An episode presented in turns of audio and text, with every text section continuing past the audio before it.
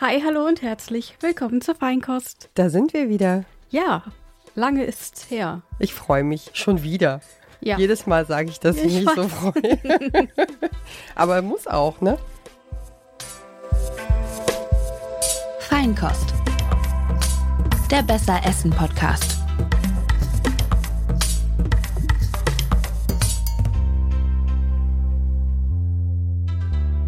Ja, wir stehen heute hier bei 38 Grad Außentemperatur. Ist es schon so? Laut meiner Handy-App ja. Ich, ähm, es gibt dieses, dieses Dingens, äh, man nennt es Thermometer. Ja, Das trage ich nicht immer bei mir, mein Handy hingegen aber schon. Auf jeden Fall, worauf ich hinaus möchte, ist, es ist warm Genau. und wir geben unser Bestes, einen kühlen Kopf zu bewahren. Richtig. Wir wollen hier was Sinnvolles, Kluges raushauen wieder heute. Genau, und zwar ähm, habt ihr, unsere HörerInnen, ähm, darüber abgestimmt. Wir haben euch zur Auswahl gegeben High Protein.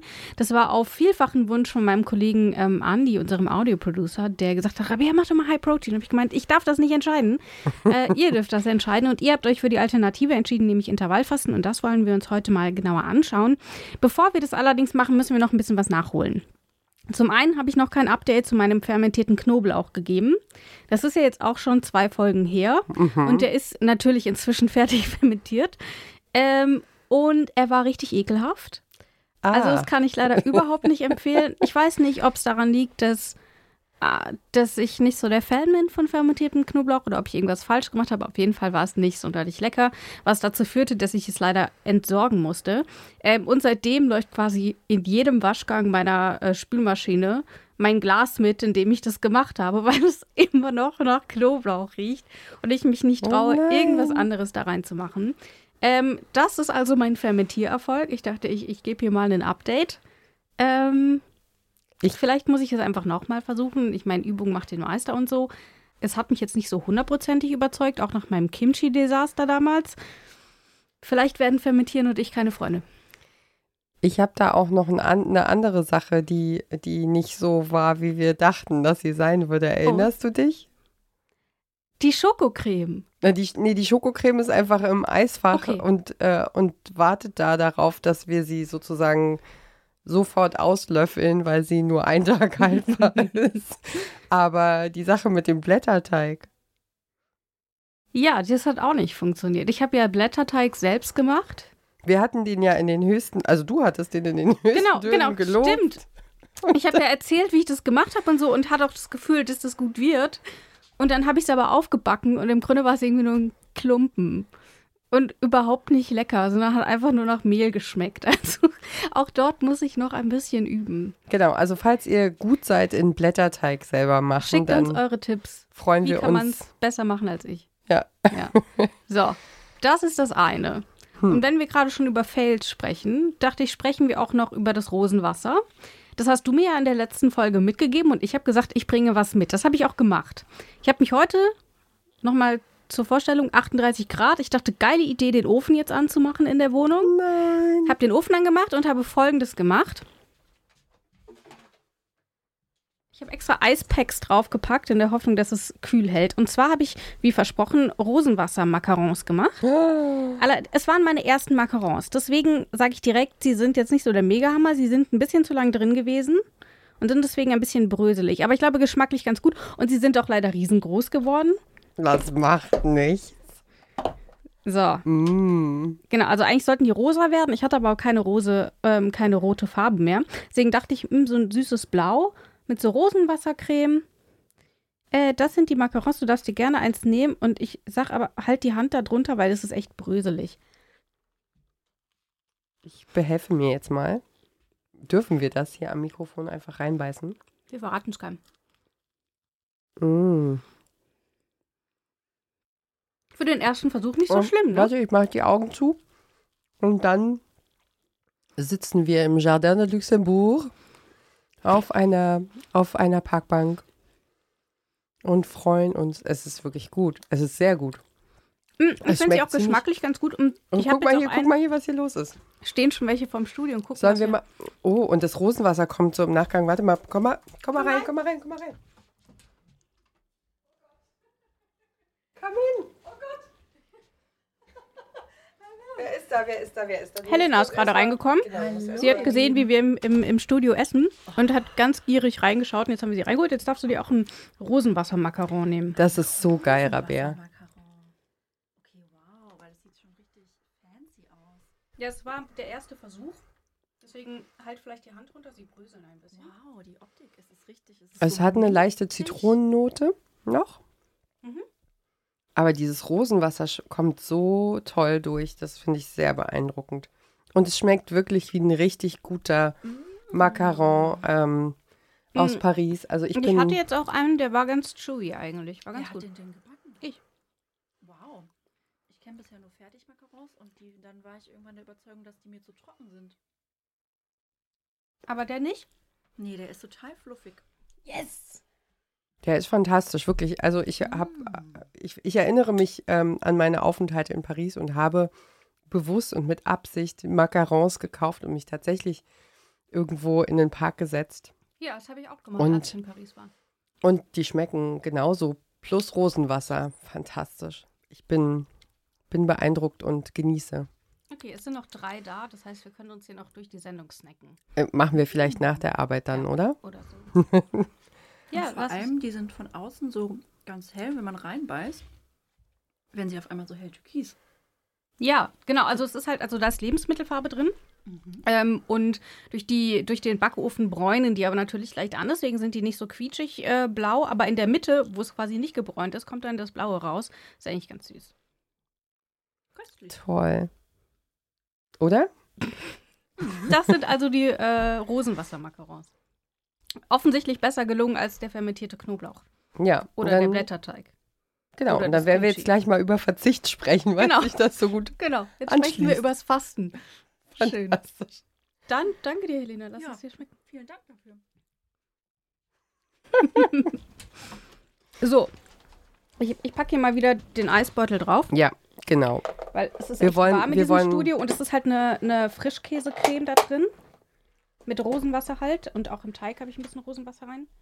Ähm, und sonst zerläuft uns diese, dieses Frischkäsezeugs. Und wir wollen ja auch niemanden voll ähm, kauen die ganze Zeit. So. Ja, ich sehe schon. Jetzt unterhalten sie sich da draußen über die Macarons. Gleich kommen sie alle rein. Hallo, kann ich auch eins haben?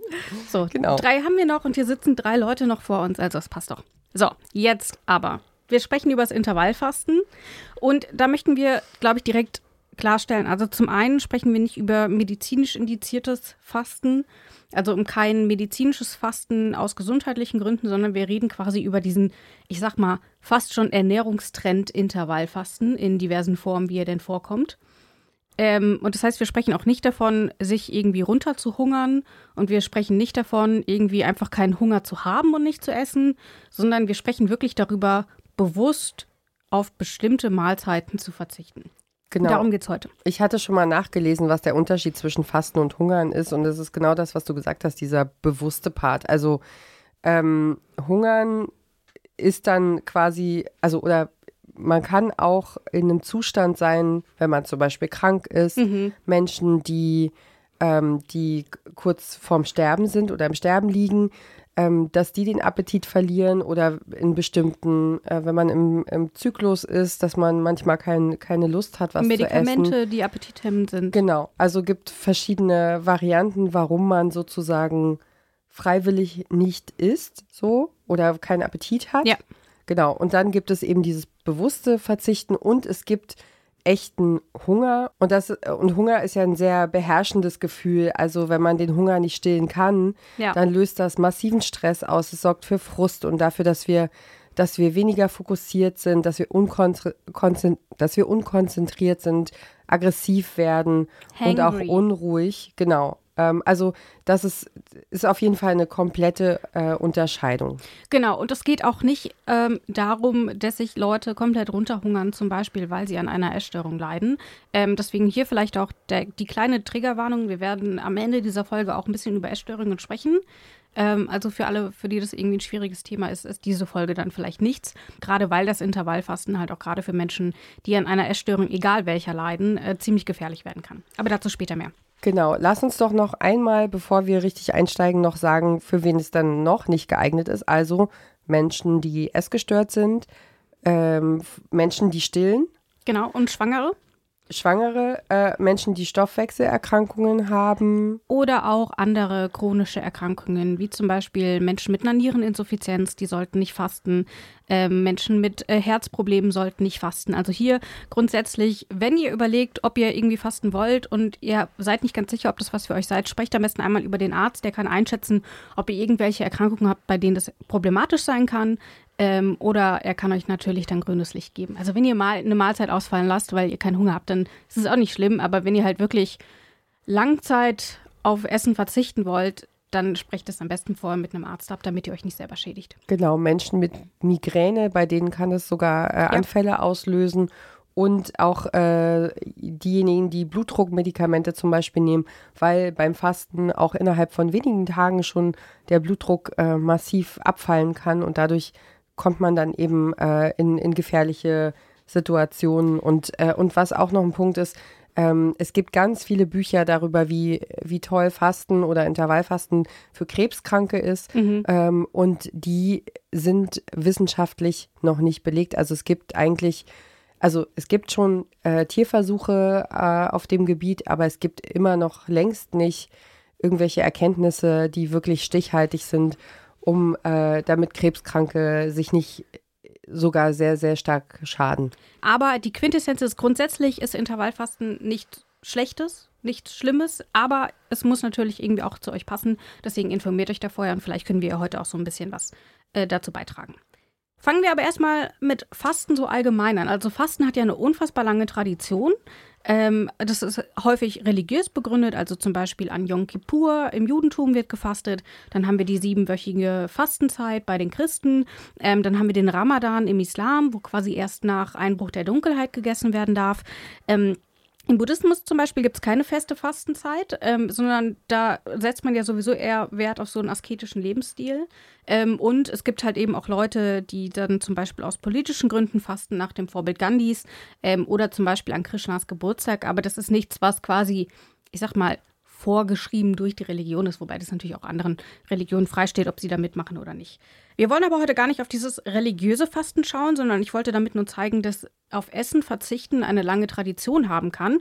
Jetzt wollen wir uns aber mal die ähm, etwas modernere Form angucken, die auch als Langzeitmethode der Ernährungs äh, äh, der, der Essensaufnahme äh, angedacht ist, nämlich das Intervallfasten oder auch intermittierendes Fasten.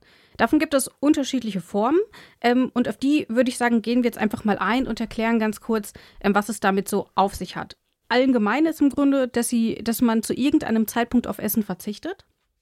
Ähm, allerdings gibt es dort eben unterschiedliche Modelle, ähm, wie man fasten kann. Zunächst aber will ich von dir wissen, Ina, hast du schon mal gefastet? Ja, habe ich. Ähm, Wie war's? Genau, ich habe vor vielen Jahren, äh, ich glaube so zum Ende des Studiums hin, habe ich mal so eine Woche oder zehn Tage sogar äh, gefastet und das war lief damals noch unter diesem Stichwort Heilfasten Mhm. ähm, mit dem berühmten kleinen Apfel, den man dann zum Fastenbrechen essen darf. Und ähm, also so, ja, war sehr, sehr interessant, ähm, aber auch, auch anstrengend. Also Das ist dann aber schon eher so, ich esse den ganzen Tag nur Gemüsebrühe und ja, nur trink trinken, Wasser. trinken, trinken und sonst Ah, nichts. das ist schon nochmal die krasse Version vom Fasten. Ja, genau.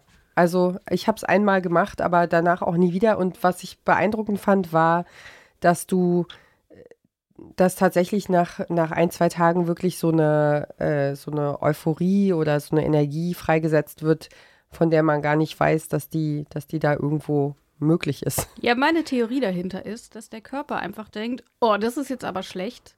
Ich tue jetzt aber mal so, als wäre es gut, damit ich hier doch noch irgendwie lebend rauskomme. Das ist meine Theorie dahinter, aber ich esse auch viel zu gerne. Ähm, tatsächlich habe ich aber auch schon mal gefastet und zwar habe ich die sogenannte 2 zu 5 Fastenkur gemacht. Das heißt, dort isst man fünf Tage normal und zwei Tage isst man sehr reduziert.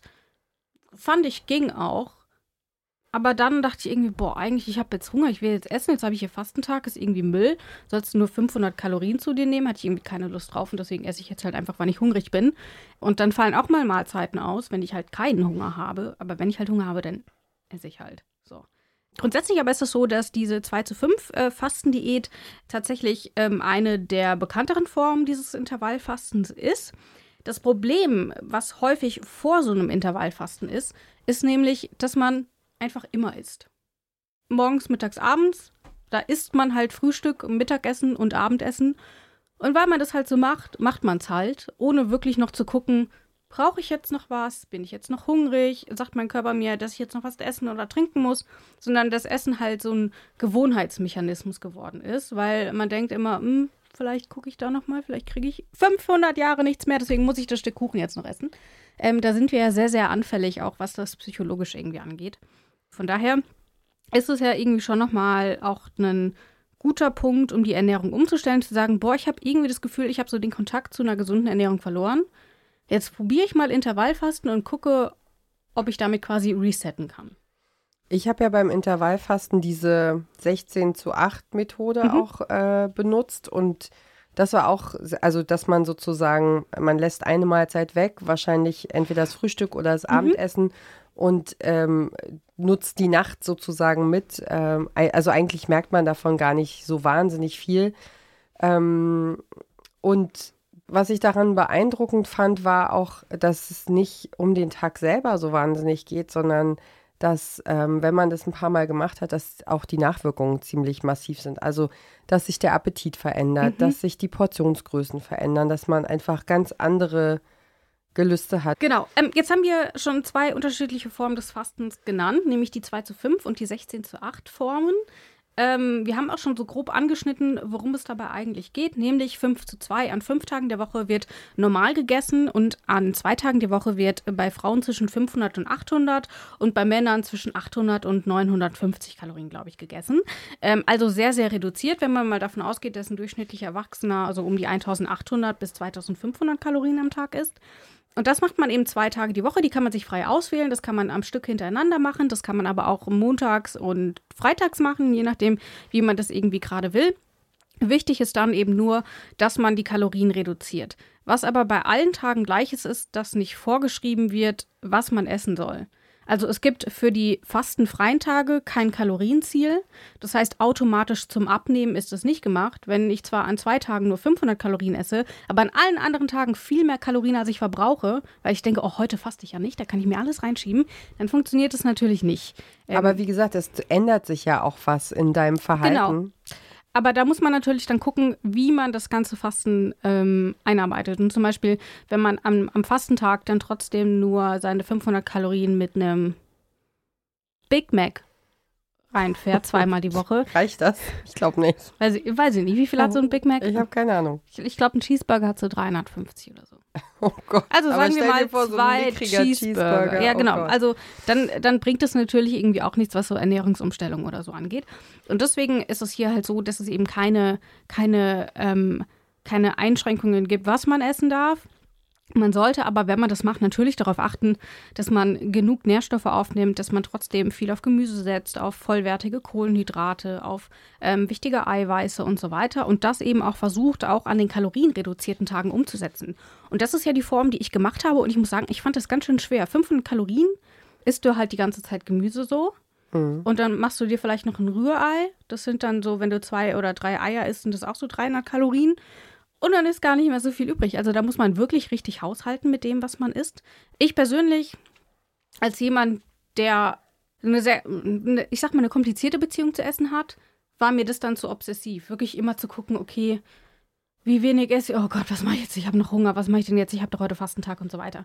Deswegen auch hier nochmal, wer sowieso immer schon so ein bisschen Probleme hat mit Essen, ist die 2 zu 5 vielleicht nicht so die super gute Idee. Einfach weil man sich sehr viel damit beschäftigen muss, was man isst. Und dann halt auch, also so geht es mir, ich werde dann sehr schnell obsessiv und dann ist es irgendwie auch nicht geholfen. Und da ist, empfiehlt sich aber diese 16 zu 8 Methode, ne? Also du, ähm, du musst im Grunde nur durchhalten Ja. Ähm, und dich darauf konzentrieren, dass du irgendwie keine Milch in deinen Kaffee kippst.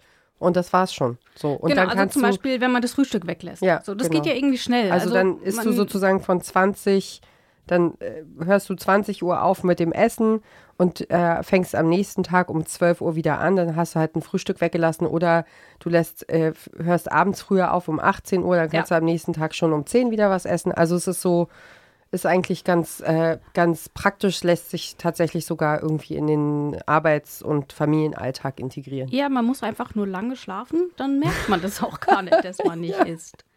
Also finde ich jetzt sowieso immer die beste Lösung. Einfach lange schlafen und dann nicht essen. Finde ich, funktioniert wunderbar. Aber tatsächlich, genau, das ist eben so, dass einfach eine Mahlzeit weggelassen wird. Das heißt, man isst acht Stunden und 16 Stunden isst man nicht. Das ist quasi so die Regel. Daher kommen die Zahlen. Ähm, und ähnlich dessen ist auch das Dinner Canceling und der Name verrät es schon, man lässt halt einfach an zwei bis drei Tagen das Abendessen ausfallen. Das heißt, es ist nicht ganz so starr, wie wenn ich äh, jeden Tag an der Woche ähm, das Abendessen ausfallen lasse, aber halt an einigen Tagen lasse ich es einfach weg. Ähm, was ja zum Beispiel gerade bei den Temperaturen, da esse ich eigentlich überhaupt kein Abendessen. Ähm, und da esse ich sowieso insgesamt super wenig am Tag, weil es einfach viel zu warm ist. Ähm, also da spielt das dann so mit rein. Also für alle, die sich vielleicht mal so ein bisschen rantasten wollen und mal gucken wollen, brauche ich denn mein Abendessen überhaupt? Oder ist denn 16, 18 was für mich? Die können ja erstmal mit Dinner Canceling anfangen und dort sich irgendwie so ein bisschen rantasten. Und dann haben wir noch eine dritte Methode, die ist auch sehr beliebt, nämlich das Alternate Day Fasting. Und da wechselt man quasi Fastentage und normale Tage, nenne ich sie mal in Anführungsstrichen, ab. Also immer eins, zwei, eins, zwei. Also im Grunde kann jeder machen, wie er es braucht, damit es Ja. äh, irgendwie angenehm ist, damit es in das Leben passt. Also, ne, also ich kann ja nicht so viel lange schlafen, weil ich ja so ein, na, zwei natürliche Wecker zu Hause habe, die dann Ey, ich habe auf auch mich einen draufspringen. sehr Ah, du hast, laut du hast diese miauenden äh, Wecker, aber Oh. witzigerweise, es wird nur mein Mann davon wach, deswegen ist mir das egal. Aber äh, unsere, eine unserer Katzen kommt immer so ab um halb sechs und sitzt dann im Bett und macht miau, miau und will essen. Ja. Und zu mir kommt sie dann immer erst, wenn sie gegessen hat. Dann legt sie sich nämlich zu mir aufs Kissen und dann kuscheln wir noch eine Runde und dann stehen wir auf. Der Intervallfastentakt ist nichts für sie. Nee. das ist definitiv nichts für unsere Katze. Ähm, genau, aber was, warum man das macht, das hat irgendwie alles den gleichen Grund, denn man versucht den Körper irgendwie so ein bisschen zum einen mit einer niedrigeren Kalorienzufuhr ein bisschen anzuleiten ähm, und man versucht ihn natürlich auch so ein bisschen insgesamt zu unterstützen. Da vielleicht ganz am Anfang, der Körper entgiftet nicht durch Fasten. Der Nee. entgiftet auch nicht durch eine Saftkur oder durch, ich trinke eine Woche nur Gemüsebrühe, sondern der entgiftet, wenn man zwei gut funktionierende Nieren und eine gut funktionierende Leber hat. Und dann Also macht er das Lieblingswort- 24-7, ohne dass man 120 Euro für eine Saftkur ausgibt. Mein Lieblingswort in dem Zusammenhang ist entschlacken. Ja, oh. so. Das gibt's auch nicht. Es gibt keine Schlacken im Körper und so weiter. Also das passiert dadurch nicht. Allerdings ist es so, und da weisen zumindest ähm, Tierversuche darauf hin, dass der Körper dabei entlastet wird, besser eigenständig zu entgiften. Also zum Beispiel ist es so, man hat das bislang nur bei Mäusen versucht, und das möchte ich an dieser Stelle auch nochmal betonen. Es gibt zu intermittierendem Fasten eine sehr, sehr, sehr dünne Faktenlage aus der Wissenschaft. Aber ganz viel Literatur. Aber ganz viel Literatur, genau. Und das sind alles nur Vermutungen und wahrscheinlich ist es so und vermutlich ist das äh, dann die Auswirkung und so weiter. Aber es gibt sehr, sehr wenig wissenschaftliche Studien dazu.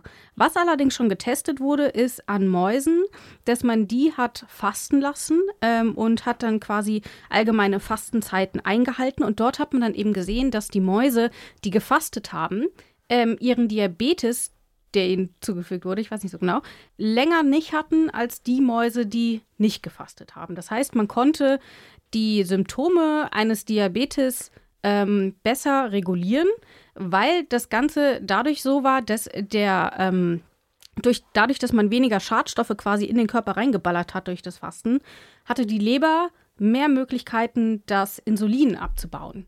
Und dadurch konnte man den Diabetes besser kontrollieren. Man geht davon aus, dass das bei Menschen genauso funktioniert. Das heißt, bei, wenn man Diabetes hat, könnte es sogar helfen zu fasten oder bevor man es bekommt. Da kann es vorbeugende, ähm, ähm, ähm, mir fehlt das Wort. Damit kann man vorbeugen. So. Ähm, allerdings kann man es halt noch nicht belegen, weil man es bei Menschen noch nicht gemacht hat. Und deswegen hier sehr, sehr dünne Faktenlage. Allerdings ist es ja auch so, und vielleicht möchtest du das jetzt übernehmen, dass der Körper ja, wenn wir essen, ziemlich viel arbeiten muss. Und diese ganze Arbeit fällt weg, wenn man nicht isst. Worum geht's? Also ihr kennt es ja sicherlich, wenn, wenn man so abends nach der Arbeit super hungrig nach Hause kommt und man macht sich so eine, keine Ahnung, so eine große Portion Essen und dann Nudeln. schaufelt man sich die rein, genau, Nudeln, Kohlenhydrate zum Abend und damn, dann äh, kann man irgendwie schlecht schlafen, weil das nämlich alles arbeitet. Genau, denn die Verdauung arbeitet, es rumort, der Körper ist unfassbar angestrengt. Also Verdauung braucht ja unfassbar viel Energie. Und wenn diese Energie dann halt in die Verdauung gesteckt wird, dann kommt der Körper halt nicht so richtig zur Ruhe und man schläft schlecht. Und was dabei halt eben auch passiert ist, dass man nicht nur schlecht schläft, sondern die ganze Energie, die fürs Verdauen raufgeht, die kann halt auch nicht für andere Zwecke verwendet werden. Also unser Körper macht immer Zuerst Verdauung. tausend Sachen simultan vor allem. Also sonst könnten wir hier nicht stehen, Muskeln anspannen, reden, lesen, atmen. So nichts davon ginge, wenn der Körper nicht in der Lage wäre, viele, viele, viele, viele Dinge simultan zu machen. Irgendwann stößt natürlich auch der, der, der Körper auf die Grenzen. Und dann ist zum Beispiel äh, die Zellerneuerung, also die Zellreinigung, die zum Beispiel funktioniert besser, wenn der Körper nicht die ganze Zeit mit Verdauen beschäftigt ist, weil dann kann der mehr Energie auf die Zellreinigung äh, verwenden. Und das heißt, dort kann zum Beispiel dann auch hier sehr dünne, äh, sehr dünne wissenschaftliche Basis, aber das ist die Vermutung, das kann dann zum Beispiel besser funktionieren, ähm, was dann zum Beispiel dazu führt, dass man ein bisschen jünger aussieht und so weiter. Und natürlich auch nicht so schnell altert, insgesamt so vom Körper. Was, glaube ich, so der, der GAU ist für den Körper, äh, ist ähm, schweres Essen und äh, so ein Verdauungsschnaps, von dem wir behaupten, dass er uns Das hilft. Gegenteil ist der Fall zu, tatsächlich. zu verdauen. Genau. Also zuerst wird der Alkohol abgebaut. Das heißt, der Körper hat wahnsinnig viel damit zu tun, Ja. ähm, diesen Schnappes irgendwie äh, runterzukriegen. Und dann, äh, und dann kommt es erst ans, ans Essen und ans Eingemachte. Und Alkohol lähmt halt auch den Darm. Ähm, von daher ist es insgesamt einfach keine gute Idee, danach zu trinken. Also Ähm, wer, wer mit dem Fasten zum Beispiel Gewicht reduzieren möchte, kein Alkohol. dem sei empfohlen, ähm, auch äh, nicht zu saufen. Verdammt. Ja. Äh, genau, also das zählt halt noch dazu. Tatsächlich ist es eben auch so, dass der ähm, Körper während den Essenspausen eben äh, übrig gebliebene Fettreserven angreift, wohingegen beim Heilfasten, also bei diesem sehr radikalen, so ich esse wirklich gar nichts oder auch bei einer Saftkur, da werden dann eben auch schon Muskelgruppen angegriffen. Und das will man ja eigentlich nicht. Man will ja nicht, dass Muskeln abgebaut werden. Und bei diesem kurzzeitigen Fasten, also über diese zwei Tage oder über diese ähm, 16 Stunden, dann greift der Körper eben nur auf Fettdepots zurück und dann kann man natürlich auch besser abnehmen. Ähm, und das ist eben der Vorteil, dass das Ganze quasi ein sehr kurzer Fastenzeitraum ist und dadurch lange durchgehalten werden kann und deswegen auch eben als Ernährungsumstellung dienen kann und eben keine Crash-Diät ist, die man irgendwie zwei Wochen durch. Also ich, sowas wie auf ich, ich esse für immer Low Carb, wäre für mich persönlich überhaupt nichts, weil ich viel zu gerne Kohlenhydrate esse. Ähm, und das könnte ich nie im Leben lange durchhalten. Wohingegen auf Frühstück verzichten, ja, ob ich mir jetzt Das ein laberiges Toast schon. reinfahre oder nicht, ist dann halt irgendwie auch egal. Das kriege ich schon hin. Ja. Und von daher wird es eben auch gerne als Langzeitmethode, als wirkliche Ernährungsform angewendet und eben nicht als reines Crash-Ding, ich versuche jetzt schnell sieben Kilo abzunehmen oder so, sondern halt wirklich als nachhaltige Ernährungsform. Und Stand jetzt gibt es auch keine wissenschaftlichen Belege, die dagegen sprechen. Also es gibt nichts, wo man sagt, das könnte gefährlich werden, außer eben bei den Personen, über die wir ganz am Anfang unserer Folge schon gesprochen haben, nämlich zum Beispiel bei chronisch Kranken und so weiter. Dort muss es dann immer in, mit Absprache, äh, in Absprache mit äh, der Ernährungsassistenz oder eben dem Arzt erfolgen. Aber so grundsätzlich für alle, die gesund sind, ist Fasten erstmal eine gute Sache und man kann im Grunde nicht so viel falsch machen. Nee, und, äh, und du kannst es halt tatsächlich auch im, also du kannst deinen Alltag meistern. Das ist ja vielleicht Ja. was, wovor die Leute viel Angst haben, weil, ähm, also weil dieses, dieses irgendwie so eine Woche zu Hause sitzen und äh, und nur Brühe trinken, da, also da, da geht es schon an die Substanz, ne? Da ist man dann schon auch manchmal platt und Ja. schummerig und irgendwie, ne? Oder es, oder man, man ist auch mal schlecht drauf. Also die sagen ja, also die ExpertInnen sagen ja, dass da, dass da eben auch ähm, Dinge freigesetzt werden, auch psychologisch und psychisch, ne? Mhm. Also, dass du dann, du hast ganz wirre, äh, wilde Träume und da verbinden sich Sachen miteinander, die, die man sich nicht vorstellen kann. Und also so lauter Dinge, die da eben auch mit rausgehen aus dem Körper im Grunde. Ähm, und, und das ist beim Intervallfasten ganz anders, weil du einfach nur im Grunde vielleicht einfach nur eine Mahlzeit weglässt und einen bestimmten Takt einhältst und, und das geht mit Familie, das geht mit einem Job. Also das kann man mit einem, mit einem Vollzeitjob ganz normal auch äh, machen tatsächlich. Und wir haben ja auch einfach über Jahrtausende Menschengeschichte gelernt, dass das eine super sinnvolle Ernährungsform ist, wenn man es denn gut verträgt. Denn früher war es ja so, da hat man ein Tier gejagt, also ganz, ganz früher. Als wir noch, nein. Bevor wir geboren wurden, äh, da hat man ja tatsächlich einfach noch Tiere gejagt und dann hat man die gegessen. Und wenn du halt Pech hattest, kam dann halt erstmal eine Woche lang kein Mammut vorbei oder so. Und dann hast du halt nichts gegessen. Und dann hat man sich halt die Bäuche vollgeschlagen, wenn was da war. Und dann hat man halt mehrere Tage nichts gegessen. Fertig. Und dann hat man wieder gegessen. Und das hat auch wunderbar funktioniert. Und jetzt durch unsere Industrialisierung von Essen, durch immer verfügbar und immer viel zu viel und überall ist zu viel Zucker und zu viel Fett und zu viel Salz drin, ähm, haben wir das halt verlernt. Auch einfach nach Hungergefühl zu essen oder eben halt auch einfach mal nicht zu essen vollkommen wirre Idee. Einfach mal nicht essen. Und dieses intermittierende Fasten kann da halt wieder so ein bisschen hinführen und deswegen eben auch als schonende Variante dabei helfen. Und das ist auch wirklich beeindruckend, weil ähm, man, man kann es wirklich sehen, dass es bei Kindern ähm, noch funktioniert. Ne? Dass dadurch, dass die sozusagen, wenn die, wenn die sich ihre Nahrung selbst äh, holen, äh, beim Stillen zum Beispiel, mhm. und man da nicht auf die, also bei einem kranken Kind musst du das Kind wiegen und dann stillst du und dann packst mhm. du das Kind wieder auf die Waage und dann weißt du, da sind irgendwie 30 Gramm Milch drin. Mhm. Ja, ganz furchtbar. Aber wenn du, äh, wenn du ein gesundes Baby hast, dann holt es sich die Portion, äh, die es braucht, um zu wachsen, um genau die Funktion des Körpers mhm. ähm, zu, zu erlangen, die, die es braucht, um zu lernen, um das Gehirn zu entwickeln und all diese, all diese Dinge.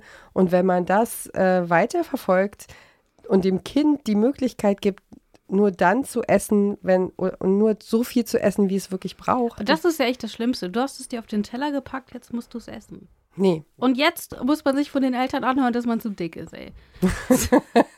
naja, also es ist wirklich, äh, äh, es funktioniert, ne? Zu ja. sagen, okay, das Kind hat heute sehr, sehr wenig gefrühstückt oder sehr, sehr wenig zum Mittag gegessen. Ja, okay. Dann wird wohl der Körper gesagt haben, ich brauche gerade nichts. Ja. Und dann sind es halt irgendwie zwei Mahlzeiten später irgendwie drei Stunden und man denkt, wo ist es das jetzt hin? Ja, also, genau. ist toll. Aber, und das ist quasi die Kehrseite dieser Medaille, und die haben wir ganz am Anfang der Folge schon angesprochen und auch als wir über die 2 zu 5 Diät gesprochen haben, für Menschen, die anfällig für Essstörungen sind, würden wir das ähm, Intervallfasten tatsächlich einfach abraten, einfach weil man sich da so reinsteigert und dann auch mit Kalorienzielen wieder anfängt, was ja auch sehr schnell obsessiv werden kann. So von wegen, ich habe jetzt eigentlich noch mega Hunger und mein Körper, ich habe gerade Sport gemacht, aber ich habe nur noch 100 Kalorien übrig. Deswegen esse ich jetzt nichts mehr. Das soll es ja irgendwie auch nicht sein. Und ähm, das triggert diesen, diesen Kontrolldrang. Ne? Ja, genau. Also es ist das Einzige, das was, was, wir, so. was, wir als, äh, was wir als Erwachsene wahrscheinlich dann noch kontrollieren können, ist, was wir mit unserem Körper eben selber machen. Ja. Und, äh, und das ist ja bei Menschen, die eine, unter einer Essstörung leiden, einfach auch sehr ausgeprägt. Genau, und deswegen hier immer ein bisschen Vorsicht walten lassen und auch wenn man irgendwie merkt, dass man, äh, wenn man zwar vorher noch keine Essstörung hatte, aber wenn man irgendwie merkt, dass man durch dieses sehr strikte 16 Stunden nicht essen, 8 Stunden essen, aber man hat halt einfach schon noch in Stunde 9 Hunger, dann muss man halt einfach gucken, was für den Körper am besten ist. Aber grundsätzlich ist es so, und damit sind wir beim Fazit, dass äh, Intervallfasten erstmal eine gute Idee ist für alle Menschen, die gesund sind. Die können da erstmal nichts falsch machen.